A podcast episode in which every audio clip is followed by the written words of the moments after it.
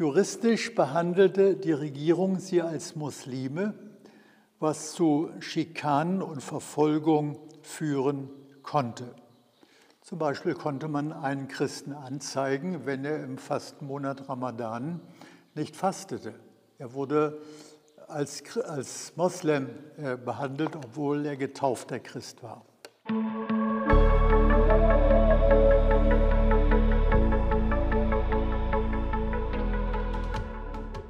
Herzlich willkommen zu Glauben, Denken. Mein Thema heißt heute Neubeginn der Kirche in Nordafrika, wobei es um die Länder Libyen, Tunesien, Algerien, Marokko und Mauretanien geht. Die moderne Missionsarbeit hatte in diesem Gebiet bereits im 19. Jahrhundert begonnen. Mein Schwerpunkt liegt jetzt auf dem 20. Jahrhundert. Kirche und Mission im turbulenten 20. Jahrhundert in Nordafrika außerhalb von Ägypten. Zwischen 1904 und 1912 erlangten Frankreich und Spanien die Oberhoheit über Marokko. 1911 eroberte die italienische Armee das bis dahin noch zum Osmanischen Reich gehörende Tripolitanien und die Kyrenaika, woraus dann später Libyen geworden ist. Der muslimische Widerstand war natürlich sehr oder blieb sehr groß. Europäer schätzten um 1900 die Anhängerschaft des Senussi-Ordens auf 9 bis 17 Millionen. Die beiden Weltkriege schwächten natürlich die Kolonialmächte und förderten die Unabhängigkeitsbewegungen, sodass nach dem Zweiten Weltkrieg alle Länder des Maghreb dieses Ziel erreichten. 1952 Libyen und Tunesien, 1956 Marokko, 1960 Mauretanien und schließlich nach einem langen Unabhängigkeitskrieg 1962 auch Algerien. Das Anwachsen der Bevölkerung stärkte das Selbstbewusstsein der jungen Staaten. Es wird leider viel zu wenig bedacht, in welchem rasanten Maße die Bevölkerung in diesen Ländern gewachsen ist. Von 1900 bis 2000 wuchs die Bevölkerung im Maghreb von ca. 13 auf ca. 75 Millionen Menschen, wobei Algerien die, die größte Bevölkerung hatte.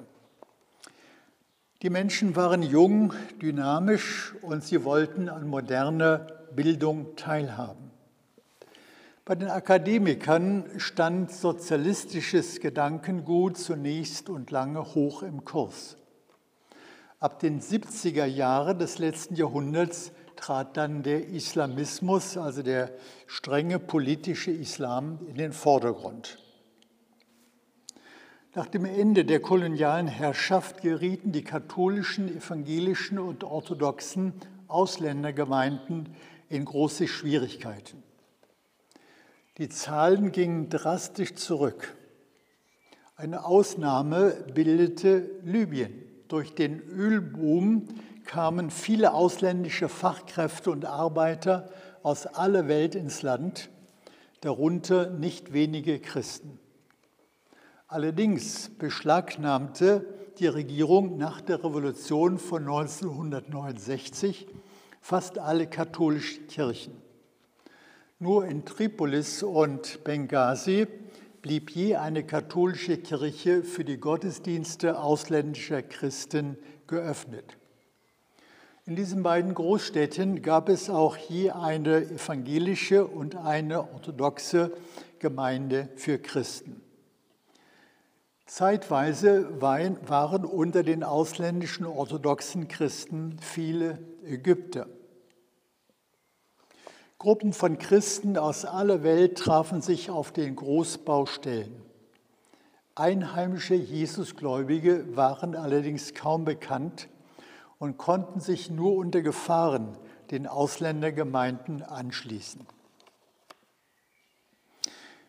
In Tunesien, dem Nachbarland von Libyen, ging die Regierung mit den ausländischen Christen relativ konziliant um.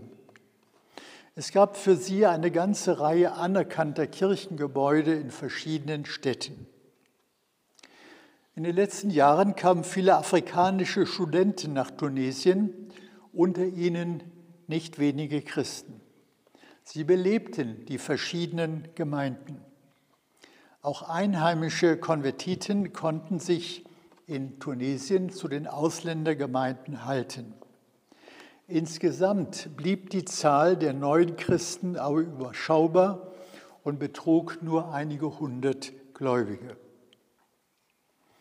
In Algerien verstaatlichte die Regierung das Eigentum der katholischen Kirche.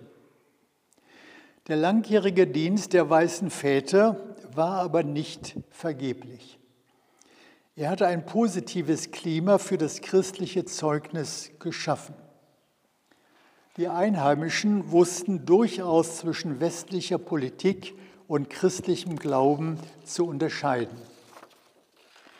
Manche nahmen in den Auseinandersetzungen zwischen Staat und Islamisten eine versöhnliche Haltung ein und schlossen sich den Gruppen von Christen an. Es ist ja bekannt, dass die Regierung im unabhängigen Algerien lange Zeit relativ sozialistisch geprägt war.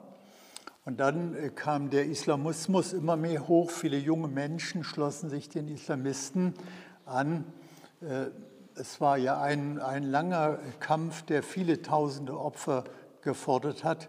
Und in diesen Kämpfen nahmen eben die von den weißen Vätern, diesen katholischen Patres geprägten Einheimischen, doch eine versöhnliche Haltung an und sie fanden dann in den Christen Menschen, die ihnen sympathisch waren und schlossen sich ihnen an, kamen zum Glauben an Christus. Diese Gruppen algerischer Konvertiten lebten lange im Untergrund. Das ändert sich im letzten Jahrzehnt des 20. Jahrhunderts. Besonders in der Kabylei geschahen viele Bekehrungen.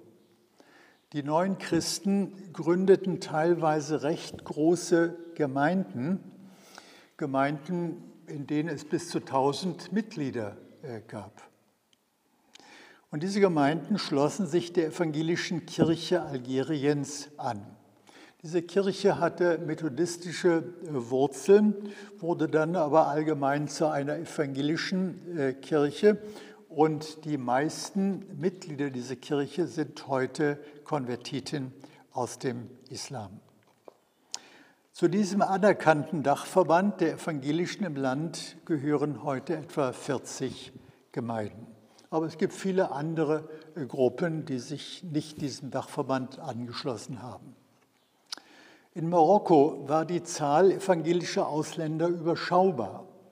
Und auch die Zahl der bekehrten Einheimischen stieg im Laufe des 20. Jahrhunderts nur von etwa 100 auf 1000 an. Sie waren meistens Berber und lebten verstreut in kleinen Gruppen, die staatlich nicht anerkannt waren. Sie waren also illegal Christen. Juristisch behandelte die Regierung sie als Muslime, was zu Schikanen und Verfolgung führen konnte. Zum Beispiel konnte man einen Christen anzeigen, wenn er im Fastenmonat Ramadan nicht fastete. Er wurde als, als Moslem äh, behandelt, obwohl er getaufter Christ war. Ähnlich war die Situation in Mauretanien. Allerdings war hier die Zahl der einheimischen Konvertiten lange sehr gering.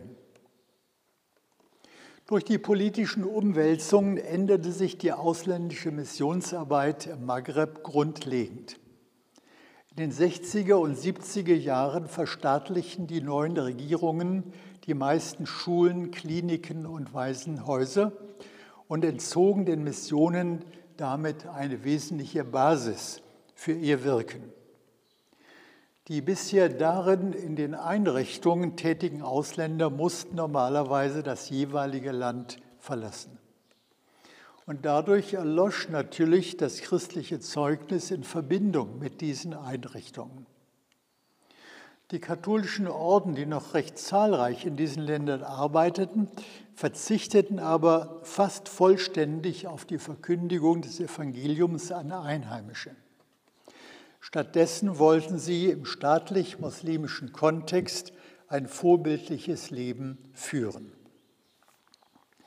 Ganz anders entwickelte sich die evangelische Mission. Da es kaum noch möglich war, als Missionar oder Pastor eine Aufenthaltsgenehmigung zu erhalten, konnten missionarisch eingestellte Christen nur über eine Tätigkeit im säkularen Bereich eine Aufenthaltsgenehmigung erlangen und in diesem Rahmen ihren Glauben bezeugen und christliche Literatur weitergeben. Die Mitarbeiter verwendeten nun für die Verkündigung die modernen Medien, Radio, Hör- und Videokassette, Satellitenfernsehen und Internet.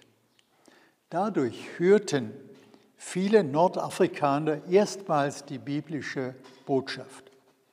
Und manche reagierten darauf mit persönlichem Glauben und suchten den Kontakt zu Christen. Die Radiosender waren dabei oft die besten Vermittler. Die Verkündiger waren normalerweise nordafrikanische Christen. Und sie spielten auch im Zeugnis von Mensch zu Mensch in den einzelnen Ländern eine immer größere Rolle. Zunehmend fanden Nordafrikaner durch Einheimische zum christlichen Glauben. Ausländer nahmen Funktionen in Ausbildung und Seelsorge wahr, die Leitung lag aber jetzt bei den Einheimischen. Ich komme zum Schluss. Sechstens, Probleme und Ausblicke. Für die einheimischen Christen besteht das Hauptproblem darin, dass es in allen erwähnten Ländern keine Religionsfreiheit im Sinn der UNO-Menschenrechtscharta gibt. Weder darf offen für den christlichen Glauben geworben werden, noch ist freier Religionswechsel erlaubt. Dem steht in allen Ländern das Personenstandsrecht der Scharia, also des islamischen Rechtes, entgegen. Es sieht für den Abfall vom Islam die Todesstrafe vor. Es wird zwar nicht konsequent angewandt, aber die Behörden benutzen andere Maßnahmen, um Konvertiten zu bestrafen. Außerdem gibt es die Vergeltungsmaßnahmen der muslimischen Gesellschaft. Auch die Länder, deren Rechtsprechung säkulare Tendenzen aufweist, wie etwa Algerien, behandeln den Abfall vom Islam als Gefährdung der öffentlichen Sicherheit, da Konversionen für Unruhe in der Gesellschaft sorgen. In allen Ländern des Maghreb werden die Einheimischen mehr oder weniger rechtlich als Muslime angesehen. Es gibt also keine Möglichkeit, die Religionszugehörigkeit auf rechtlichem Weg von Muslim zu Christ zu ändern. Obwohl sie, die Konvertiten, getaufte Christen sind und zu Gemeinden gehören, werden sie vom Staat juristisch als Muslime behandelt. Das heißt, ihre Ehen können normalerweise nur muslimisch geschlossen werden. Ihre Kinder sind rechtlich Muslime und müssen am muslimischen Religionsunterricht teilnehmen. Es gilt für sie das muslimische Erbrecht. Ehen können geschieden werden, wenn der männliche Ehepartner Christ wird und seine Frau Muslimin bleibt. Dem christlichen Mann kann das Sorgerecht für seine Kinder entzogen werden. Eine christliche Familienbildung ist damit fast unmöglich. Es ist verständlich, dass Konvertiten die Tendenz haben, ihre Heimatländer zu verlassen Und durch die geschilderten Zwangsmaßnahmen ist es also schwierig, dass Konvertitengruppen rasch wachsen. Eine Ausnahme bildete in den letzten Jahrzehnten, wie gesagt, Algerien. Aber hier ist seit 2006 die Situation auch schwieriger geworden. Derzeit sind etwa 16 äh, christliche Gemeinden der evangelischen Kirche von Algerien geschlossen. Die einzelnen Länder wenden das muslimische Personenstandsrecht in unterschiedlichem Maße an. Wie gesagt, Algerien duldete in den letzten Jahren Konversionen, aber es gab öffentliche Debatten darüber und die Regierung muss immer ja dem islamischen Druck auch etwas nachgeben. 2006 verabschiedete die algerische Regierung ein Gesetz, das es verbietet, Muslime durch Verführung oder Zwang zu einer anderen Religion zu bekehren. Verboten ist es, Medien herzustellen, zu lagern und zu verbreiten, die den Glauben der Muslime erschüttern könnten. Religiöse Veranstaltungen dürfen nur noch in dafür genehmigten Gebäuden abgehalten werden. Aber es werden keine Anträge auf Genehmigung von kirchlichen Gebäuden äh, ja, bearbeitet und genehmigt. Gravierend ist die Bestimmung, dass religiöse Gruppen mindestens 15 Mitglieder haben müssen, was bei den Konvertitengemeinden oft nicht der Fall ist. Mir ist bewusst, dass das Recht auf Religionsfreiheit eine moderne Errungenschaft ist. Die christliche Kirche ist davon nicht abhängig und die Geschichte der Kirche beweist, dass gerade das Blut der Märtyrer der Same der Kirche ist. Eine Kirche, die dem Herrn der Kirche treu bleibt, hat auf jeden Fall Zukunft. Ich danke euch fürs Zuhören.